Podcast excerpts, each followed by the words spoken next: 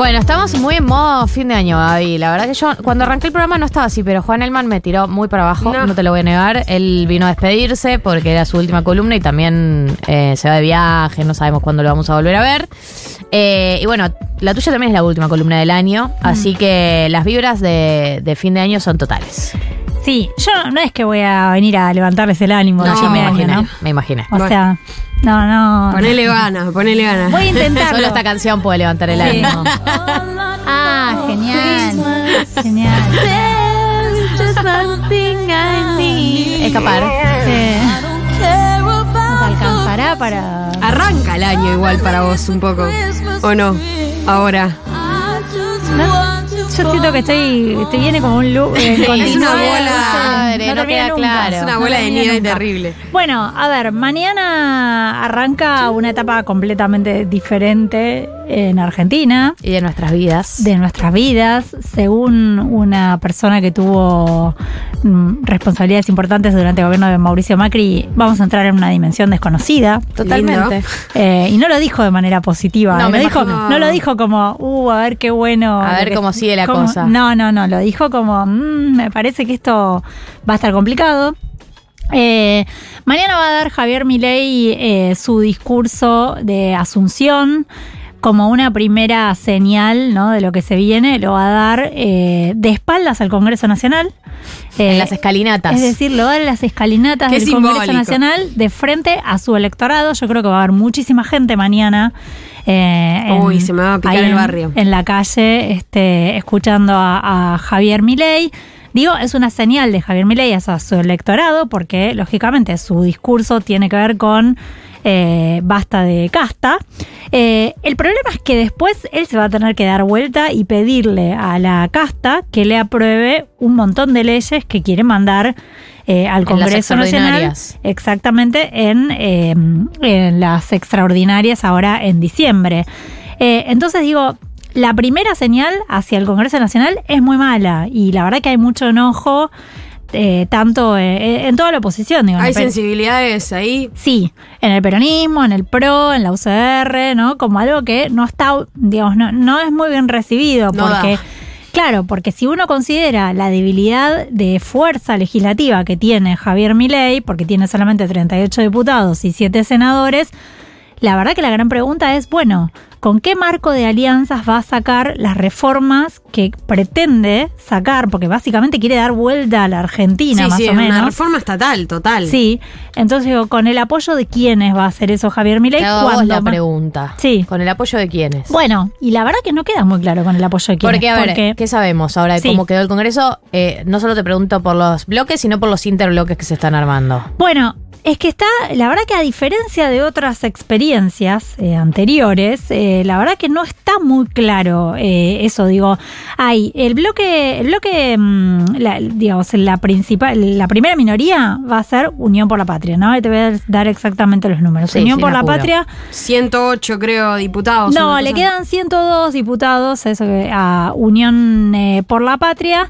porque bueno, ya hay algunos que eh, anunciaron antes de asumir. No, amigo, ya Pero no- todavía. Sí, pero no se, No los, se cont- contaba, no se los contaba, la verdad. Digamos, Eh, eh, lo que va a ser el bloque que se va a llamar Innovación Federal, que es un bloque que va a responder a los gobernadores Beretilnec, Sáenz y el gobernador de, de Neuquén también y de Misiones, ¿no? Son seis, ellos Eh, ellos son nueve. nueve. Exactamente. Después va a haber eh, un bloque de la, del PRO de 37 miembros que por ahora se mantiene unido. Pero ojo, porque ese bloque ya iba a tener una primera fuga. Yo digo por ahora porque de acá a marzo puede cambiar absolutamente todo. Bien. Después hay otro bloque de la UCR con 35 miembros que hasta el martes pasado eh, iba a estar dividido en dos, ¿no? Habían elegido dos presidentes Hmm. en dos bloques diferentes. Uno lo iba a presidir Rodrigo de Loredo y el otro lo iba a presidir Facundo Manes. Bueno, finalmente unificaron ese bloque. El presidente va a ser Rodrigo de Loredo. Ah, mirá. Son 35 esos diputados de la UCR por ahora. Digo, todo es por ahora. Eh, y bueno, la Libertad Avanza que decíamos, bueno, tiene 30 y va a tener 37. ¿Qué, qué pasa? Eh, digo, la, la gran pregunta es, ¿a quiénes le va a ir a pedir los votos Javier Milei? Exacto. ¿Y cuántos necesita? Digamos, yo soy Javier Milei, tengo 37 diputados. Bueno, necesitas 129 para ge- para eh, tener Quórum, quórum, para para, tener que quórum. la sesión empiece. Y para aprobar un proyecto de ley, Bueno, mayoría, mayoría. Mayoría. es la mitad del quórum.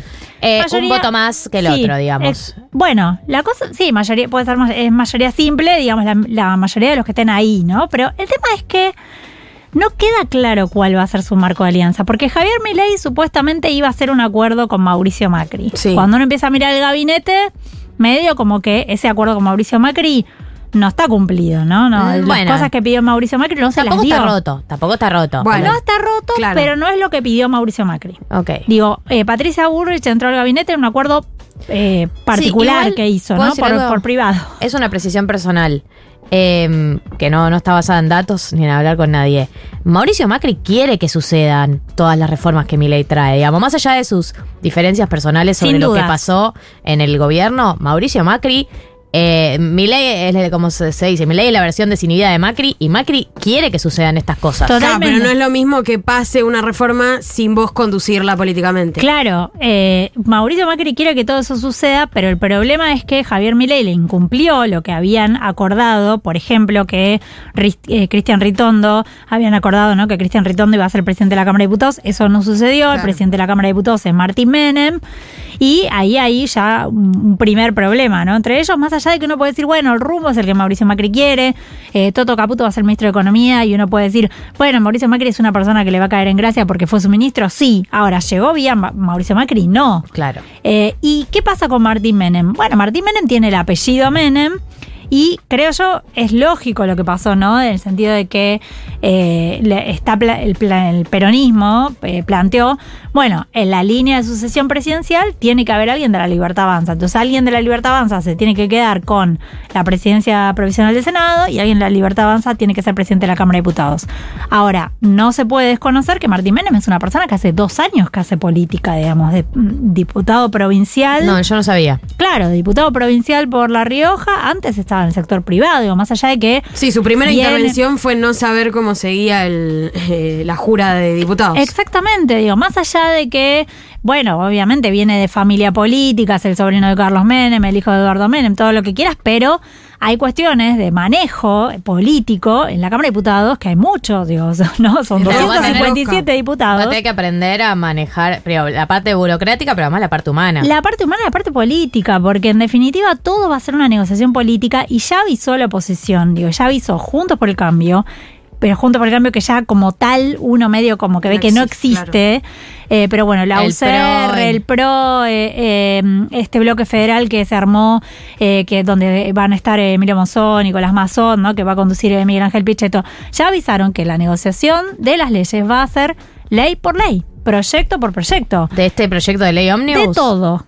De absolutamente todo. Para- ¿Esto qué quiere decir? Porque esto de la ley ómnibus no va a ser ley ómnibus tampoco. No. No, porque justamente No pueden, hay una debilidad claro. legislativa que hace que si vos mandas un proyecto así y te lo rechazan, porque es lo que seguramente va a pasar o no va a conseguir el número, bueno, entras como con un fracaso muy fuerte, ¿no? Entonces, dice, algunos le llaman ley tren, otros dicen son, Lloro. son varias combis. Sí, sí, sí, sí, sí. son varias combis. Ay, Dios. Eh, porque, bueno, porque no hay una ley ómnibus que te vayan a aprobar de manera este, completa. Eh, mucho menos con la cantidad de temas que querían meter, ¿no? Entonces, avisó ya el PRO, avisó ya la UCR, avisaron ya los gobernadores, todo que la negociación va a ser ley por ley. Ahora, yo lo que pienso, empiezo a pensar como, bueno, cómo fue la experiencia eh, Mauricio Macri, ¿no? 2010, 2015-2019. Tuvo masa Macri. Eh, Macri tuvo a Massa, tuvo un peronismo muy dispuesto a negociar, muy dispuesto a votar y todo eso.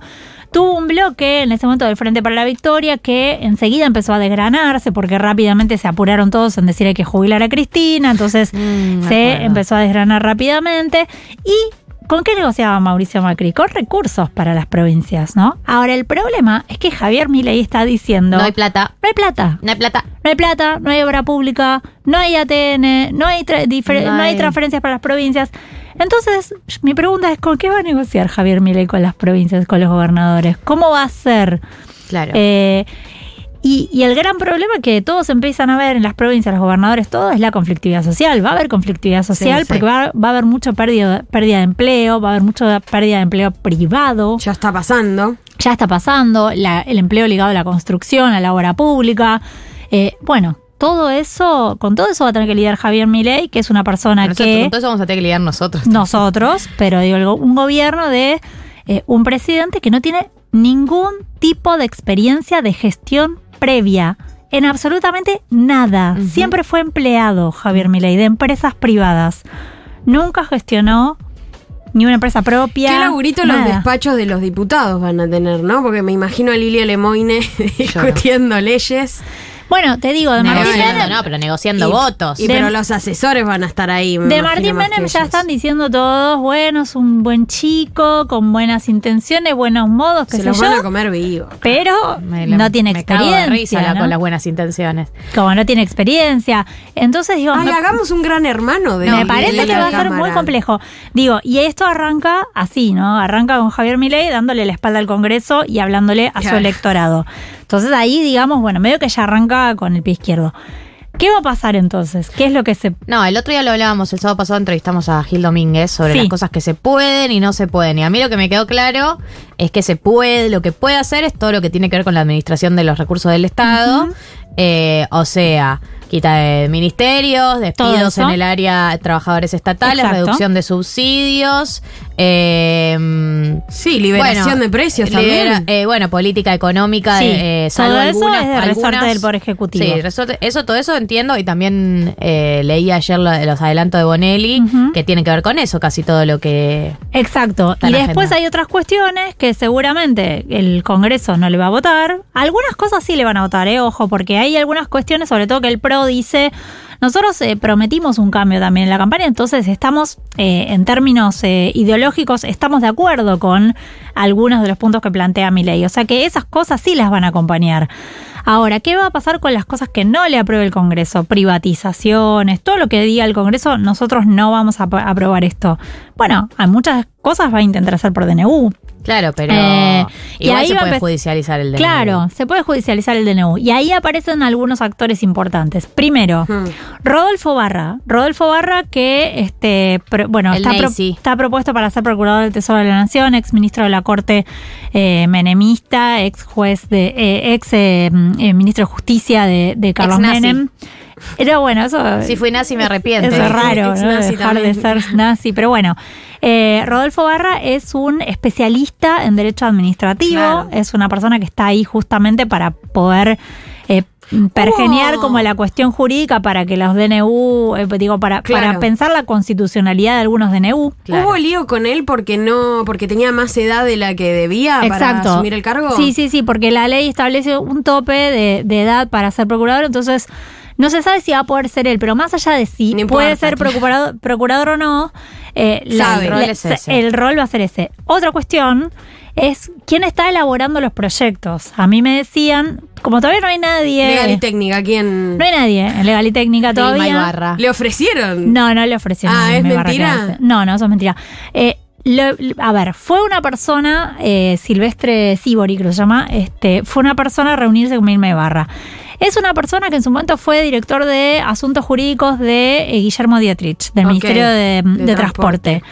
No va a ser él el encargado de Secretaría de Legal y Técnica. Hasta este viernes no se sabía tampoco quién iba a ser el secretario de Legal y Técnica, que es un, es un lugar muy importante. Sí, claro. Porque es la persona que le tiene que cuidar la firma al presidente. A mí lo que me decían que lo que se está viendo es que hay como una especie de tercerización Amo. de la Secretaría de Legal y Técnica muchísimo sentido. Una agencia de publicidad en que te estudios jurídicos muy grosos, ¿no? muy importantes, de renombre. Eh, y que seguramente Barra eh, será quien haga una supervisión de algunas Es cuestiones espectacular, legales. que, es espectacular que empiecen a tercerizar el Estado. Eh, Eh, y bueno, y después entra cotiza, otro cotiza. actor, Es increíble. que es Mariano Cunio Olivarona. Claro, me Oh, imaginé. Me encanta Ministro de la historia, Justicia. En 90 algún, volvieron, en algún lugar entra to- él en todo esto. Ministro de Justicia, Claro. hombre de muchísima relación eh, con eh, Comodoro Pi Con y especialmente federales. con los jueces federales del fuero contencioso administrativo, No. Que es donde van a ir a caer todas las impugnaciones Claro, lo que constitucionales decía... oh, a, eh, no a todos los DNU que vaya a sacar. Bueno, igual él dijo que hay buenos jueces en el contencioso Sí. administrativo también. Ey, pero una carpetita no se le niega. Él nos dijo, ah, Andrés me dijo que los jueces son Eran muy buenas honorables. personas. Vamos a llamar a Andrés. A ver No. qué opina ahora. No, no, a ver, esa es la idea. Después que vaya a salir es otra cosa, ¿no? Digo, la idea No, está y- pensada de esta manera, Y ¿no? que hay algunos asuntos eh, por lo- en los cuales se puede regir por DNU y hay otros que no. Penal no se puede. Claro. Hay algunos, algunos que son tipo, ayer damos el Penal ejemplo. tributario no. Pero eh, damos el ejemplo más eh, eh, claro, la ley del aborto no se puede derogar por DNU. No, no, claro que no, no, no se puede. A ver. Debe digo, ser lo que menos alquileres. les interesa igual. Alquileres. Sí, bueno, vamos a... Ley de alquileres. Sí, eh, el tema realmente es que eh, no después, funciona eso. ojo, después el DNU tiene que ir a la bicameral de DNU del Congreso, que lo puede rechazar. No hay mucha historia sí, no, de no son muy rechazo. rechazadores. No son Algo que- rechazadores, porque cuando no se conforma la bicameral de DNU de, queda vigente, no entonces hay toda una cuestión en el medio que es este va a ser complicada, sobre todo estos primeros meses, pero está claro, perdón, eh, no, no. digo que está claro que mi ley viene con todo Sí. a presentar Eso está clarísimo. todas estas reformas muy de fondo. Pero hoy leía una nota, yo esta información no lo tenía, pero hoy leí una nota que decía que va a demorar en mandar las leyes, los proyectos, Sí. porque encontraron que tienen muchos pro- problemas legales, ¿no? Justamente, que hay Claro. muchas cosas que no se pueden hacer Claro, como que literalmente no se pueden. Exacto. Pensaba dos cosas. Una que tenía que ver como co- cuál es la firmeza de este Congreso en términos de eh, bloques y qué sé yo. O sea, como que puede pasar que la semana que viene se rompa todo, se armen otros bloques. Ve- ves que ahí hay como, más allá de la, de la debilidad de la fuerza legislativa que tiene mi ley, el Congreso tampoco está muy firme. Mira, eh, yo pregunté por eso, sobre todo por el bloque del peronismo, por Unión por la Patria, digo, porque es el- la prim- va a ser la primera minoría y considerando el antecedente de 2016. Claro. En principio, Estamos todos eh, contentos. está todo contenido dentro de ese bloque. Hoy, Por 9 ahora. de diciembre del Hoy 9 de 2023. diciembre. Tuvieron una buena reunión esta semana, ratificaron a Germán Martínez como presidente del bloque. Dicen muchos, ¿no? Que de los errores se aprende, que se aprendió mucho de la experiencia de Mauricio Macri cuando en su momento rompió una parte del peronismo. ¿Y cuándo volvieron? ¿En qué momento volvieron sí. a unificarse? No me acuerdo. Después de la, de, eh, la, de la reforma previsional de 2017, cuando Ah, la verdad. calle se pudrió, digamos, y cuando la gente salió a la calle a, a bajarle el pulgar a eh, gobierno de Mauricio Macri, ahí el peronismo 2018 empieza las, las negociaciones de reunificación. Entonces, hay un aprendizaje, ¿no? De esto no sirvió, no sirvió porque después incluso quedaron señalados, ¿no? Los dadores de gobernabilidad. Sí, sí. Entonces, bueno, también obviamente los gobernadores van a- tienen sus dificultades, tienen sus dificultades presupuestarias y entonces en un punto no sé cuánto tiempo van a bancar Mm. diciendo no le votamos nada, ¿no? Claro, claro. Este, pero sí hay una conciencia de la sociedad eh, va- eh, nos votó el 44% para decirle no a este modelo. Exacto.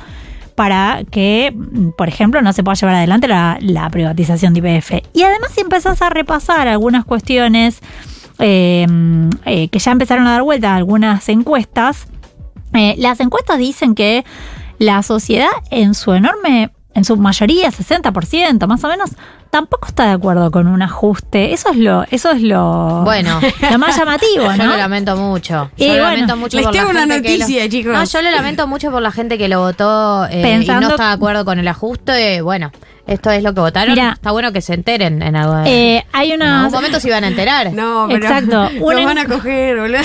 No. Bueno, está bien, digo, pero no es un tema de Sí. saña de mala leche, digo, en algún momento se iban a enterar. No es que nosotros también estamos anunciando el apocalipsis hace meses porque estamos aburridos. Lo que pasa Es que una escuchamos cosa- lo que lo que dice, que una cosa es el- escuchamos lo que dice Javier Milei y lo tomamos en serio. Pero lo que pasa es que una cosa es el 30% que lo votó en la primera vuelta, Javier Milei, como convencido de esas ideas, y otra cosa es el porcentaje que 55, se agrega claro. después para, eh, de re- digamos, de rechazo al gobierno, por decirlo de alguna forma, rechazo al peronismo. Hay una encuesta que sacó esta semana, eh, que sacaron esta semana eh, Alaska y 3.0, eh, que la publicó el otro día Juan Cobrel, decía eh, grados, bueno, de acuerdo con algunas cuestiones, bueno, acuerdo con la eliminación de la obra pública, 52% no. 38% sí. Acuerdo con la dolarización, 54,6% no. 32% sí. Fíjate que el 30, el 30% es el, El 30 núcleo de. Milei. Era una semana más de campaña. Shock eh, y la, y la dábamos, Shock buena. versus gradualismo. Usted, ¿con cuál de estas frases está más de acuerdo? Bueno. Escuchen este número, porque No, es que me deprime, boludo, me deprime tipo que tenemos una sociedad eh, progre, pero que vota. Hay que aplicar políticas gradualistas, aunque tome más tiempo estabilizar la economía. No, nadie piensa eso. Ni siquiera nosotros. 60,6%. Ni siquiera Claro. nosotros pensamos eso. No, bueno, bueno. 60,6%. No existen. ¿en No, pero ¿Cuándo fue el último gobierno? ¿O cuándo fue la última vez, si es que tenemos algún antecedente, de que un gobernante, candidato o persona ya del poder te diga, che, tengo un proyecto, pero es de acá a ocho años, así que van a tener que tenerme paciencia? No existe esa conversación No en existe. Argentina. Es un país de la inmediatez. La gente.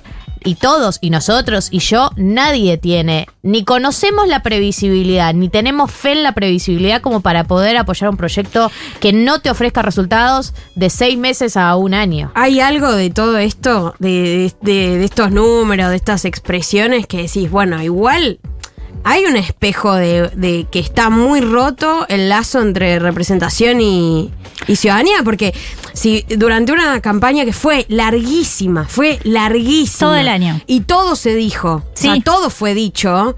Vos decís, che, ¿cómo puede ser que igual, a pesar de todo esto, se, se votara a, a un proyecto que va a encarar esta reforma estatal de esta manera? Sí, bueno, ahí, acá hay un problema muy, muy profundo para que no se, no se haya escuchado lo que se advirtió. Y todavía peor, como que no se propuso nada. Bueno. En el momento, las últimas semanas era como, che, es obvio que acá hay que hacer un ajuste. Sí. Y, y- y eso es también Bueno, eso creo que le va que le queda al peronismo para lo que viene, un- una reflexión muy profunda de, sobre todo estos últimos 10 años, ¿no? De, de, de qué tuvo. Reflexión sobre los últimos 10 años. Y bueno, sí. Tu vida, sobre qué estuvo proponiendo, qué escuchó de la sociedad, qué cosas no vio del votante, cómo fue cambiando la sociedad, cómo fue votante, cómo fue cambiando el votante, eh, qué votante perdió, porque eso, eh, digo, el votante de Javier Milei también en parte es un votante que perdió el peronismo. Entonces, digo, hay muchas cuestiones que obviamente va a haber que tiene que reflexionar la dirigencia, eh, que tiene que renovar también. Digo, me parece que eso empieza a aparecer. Eh, lo que sí está claro que se vienen unos meses de mucha conflictividad. O sea, por lo pronto uno puede decir, bueno, los primeros meses van a ser de paciencia, de bueno, Sí, eh, ponele. hay que dejar que estabilice. Sí me pasó, por ejemplo, esta semana hablar con muchos dirigentes del kirchnerismo Sí. que me decían, nosotros aprendimos ya de que el resistiendo con aguante no sirvió para nada. Ay, bien, qué bueno. No sirvió para nada. Me Así que esto de salir a la calle todos los días por cosas diferentes Bien. No, bueno. no Sí. va. Ay, Tampoco me la tenemos subiste, la- Gaby. Pisar Tampoco el pa- tenemos la fuerza No ahora. podemos pisar el palito No con puedo todas las- más, jefe, estoy cansado. Déjenme joder. No podemos pisar el palito de todo lo que nos van a No, poner obvio. delante. Todo eso está bastante diría, Lo entendieron. eh, lo- eh, comprendido. Así que eso es algo. Van a eh, administrar fuerzas. Bueno, sí. Eh, bueno, digo, me parece que eso está y también empezar a, reflexionar un poco sobre qué, de qué manera construir la etapa que viene y, bueno, también que el entender el mensaje, ¿no? El mensaje del electorado. Lo que sí está claro, digo, va a haber unos meses de paciencia, sí, pero van a venir meses muy duros por delante. Marzo y abril se va a empezar a poner un poco más tenso, me parece, porque eh, bueno, porque son 100 días, ¿no? Los 100 primeros días que tiene un gobierno para empezar a mostrar hacia dónde va y ahí la sociedad da un primer, este, una primera señal, ¿no? En general. 1555 en la República Argentina. Gaby, muchas gracias. Eh, Un placer, Que tengas eh. un hermoso fin de año. Ha sido un placer tenerte en nuestras filas este año. Un honor. Muy la verdad, contenta, muy placer. contenta eh, ha sido un programa honor. siempre. Eh, me acuerdo cuando ya estoy, ya estoy. Me acuerdo cuando. Dale. Cuando tiré el tiro, Gaby Pepe, no, sabía si iba a entrar. O sea, ¿no? Así que me, me pone muy feliz que te hayas sumado este año. Muchas Estoy gracias. muy, muy contenta, la paso muy bien acá siempre. Nos es un gran portamos bien, programa. nos bien. Se portan espectacular, me divierto con ustedes, me hacen pensar otra cosa diferente, así que Así nada. como somos. Es un gusto. Lacos. Qué genial, gracias. Eh, bueno, eh, gracias, que tengas un hermoso fin de año. Igualmente. Yo antes de irnos quiero repetir que mm, sí, dos cosas. Sábado que viene, último programa del año en Junta, en vivo en la terraza, viene Bestia Bebé a tocar. Eh, así que si quieren venir, se anotan en el link que está. ¿Querés ¿Me venir? invitan a mí? Obvio, Ah. obvio que sí, Bien. por supuesto, venite. Eh, links en eh, Stories de Futurock. Avanzan, avanzan, avanzan, avanzan. Está ahí la fotito del flyer y abajo, dice inscribite acá. Si no la buscas en destacadas.